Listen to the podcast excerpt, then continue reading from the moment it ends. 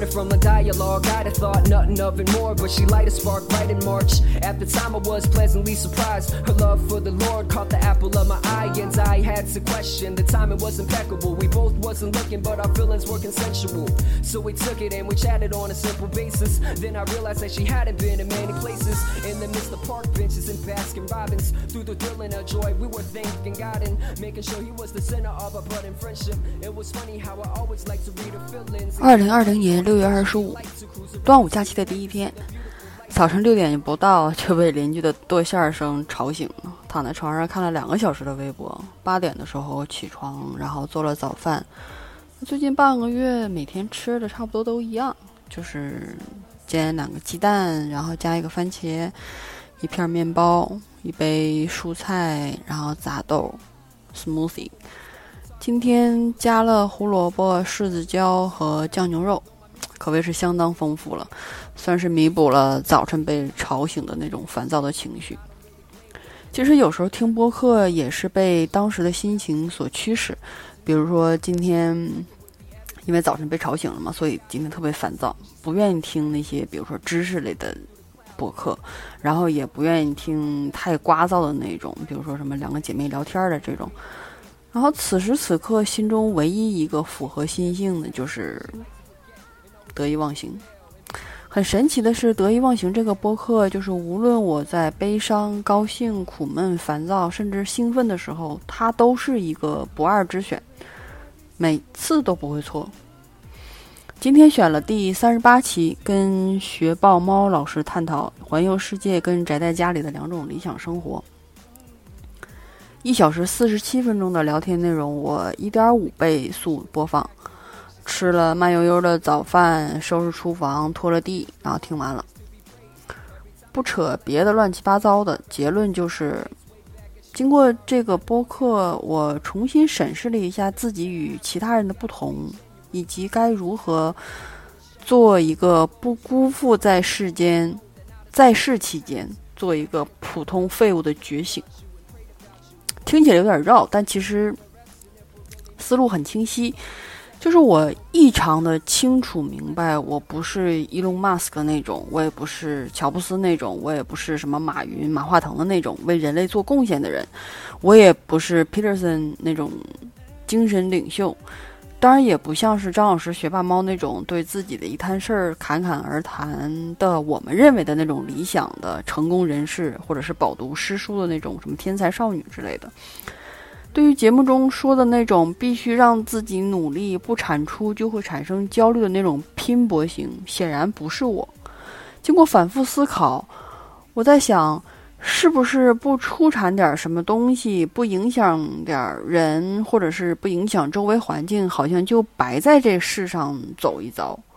这种想法要不得，我觉得十分糟糕。这是一种非常积极的来贬低自己、增加焦虑的一种想法，所以。我在审视自己的时候，也在想，你说一个人的快乐到底是什么？这是一个我觉得大部分人都不知道的，甚至可能都没有自己问过自己，哪怕一次。是买买买吗？是奢侈品给你带来的快乐吗？还是一定要有好车好房？还是吃个米其林三星？或者是那种什么山无棱天地合，才敢与君绝的爱情，甚至是紧张刺激的 free solo 等等等等，这些选项在我脑子里迅速的排列以及回想了一遍。我想了一下，我觉得我的快乐其实很简单，就是那种大多数好像都是自然环境给我带来的，比如说你站在森林里的那种。被茂密的绿树所带来的那种震撼，以及，呃，比如说非下非常大的雪之后，你躺在地上那种翻滚的自由，或者是雨后在外面大口的呼吸那种新鲜空气，跟爱人静静的看一场电影之后吃一顿麻辣火锅，然后坐在海边无所事事的发呆，这些都是让我觉得特别快乐的事儿。那你说跟钱有关系吗？可能并没有。我不知道是我金牛座这种爱钱如命的关系，还是我自身性格。我对于这种花钱买买买，并不能快乐，反而会烦躁、焦虑、生气，特别生气，甚至压力指数呈几何般的激增。当然，我也不是说我是那种铁公鸡一样的一分钱不花，而是不会把钱花在那种我认为，嗯，怎么说有点浪费的那种。东西上，比如说买个包啊，买个鞋啊，买衣服啊之类的来解压。我会花钱住很好的酒店，吃好吃的东西，以及体验不同的生活方式。所以你看，嗯，一个人的快乐可以很简单，也可以很复杂。当然，这可以跟每个人的性格有关。所以剖析了刚才的那种种种想法之后，我也在想，所以产出干货影响周围。这一点我确实无能为力，对不起，我我又要拿减肥说例子了。就是很多人都拿着维密的照片，非要跟他们一样，这种也是在我认为的无稽之谈。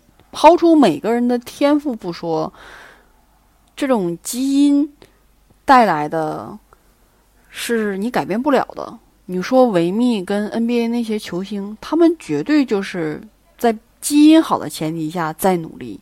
而你连基因好这点都没有，所以你的努力就是完全怎么说自不量力，没有任何作用。所以之前说的成功人士们，他们我觉得都有一个共性，就是非同常人的智慧。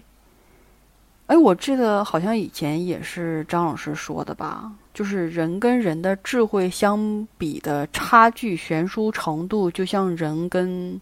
大猩猩那种悬殊程度一样，就是也是有很多等级的差别。比如说刚才我举的几个成功人士的例子，他们的智慧也都有不同程度、不同层级。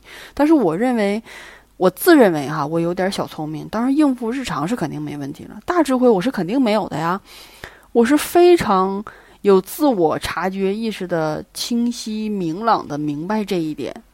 因为我从小没有什么所谓的父母有很好的教育啊，真的就是稀里糊涂的长大，好像没有什么所谓的健全的人格以及独立的想法，以及你清晰的知道你的喜好、你的梦想、你的热情所在，通在我这儿通通为零。而我现在长大了，对于别人小时候的那些经历、读过的书、做过的疯狂的事儿，在我三十岁。的人生当中，我现在在慢慢的捡起来，重新过着我童年的生活。我在慢慢的寻找我的热情所在，我的终身事业究竟是什么？跟别人的三十多岁相比，毫无疑问，我就是一个彻头彻底的废物。我也意识到，也非常的明白，毕竟每个人的生活轨迹跟生活方式真的有很大的差别。我没有走过一个正常孩子成长的那种每一步每一个阶段，但现在我有意识了，我就按照自己的步骤来重新走一遍。是的，我确实没有什么所谓的产出，没有给世人造成什么影响，但是我每天周而复始的活动的日夜夜中，我让自己每天都有所思考。争取每天都进步一点点，成熟一点点，哪怕只是一点点。说在别人眼中，我好像确实是每天无所事事，不积极，不努力，也不拼搏。可是 who 他妈 cares 别人的想法？经过上次的事儿之后，呃，这个上次的事儿我准备留着下期再说吧。我觉得面子这个东西真的没有必要保留。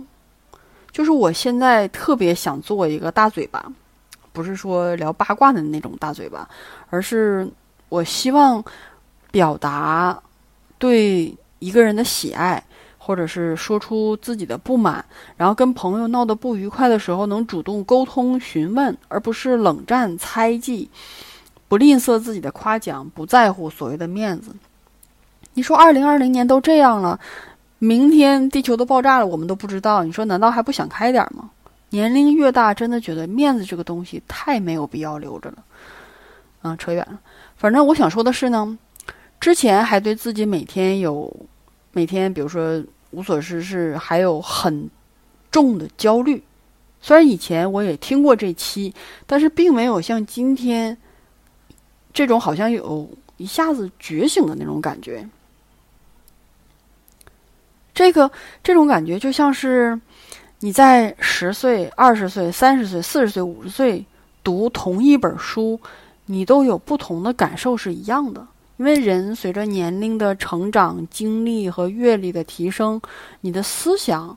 你的思考问题的深度跟广度都是不一样的，它都会给你带来一种全新的理解。所以这期虽然我以前也听过，但是就没有这种突然被敲醒了那种的感觉。我认为每个人从出生就肩负着某种使命，虽然这么说可能有点玄学、有点神棍，但是我相信大家的降生都是带着。某种任务的，而我我的任务没有那么重大，我存在的毕生就是要做好自己，好好活着，让自己进步，哪怕只学到家常菜，输出自己，也也许只是在日记上写几句话。对我活着的意义就是寻找我自己，而不是为了那种打引号的拯救别人、影响世界。所以突然有了这个意识之后，我好像一下子就轻松了。我觉得做个废物的感觉挺好的。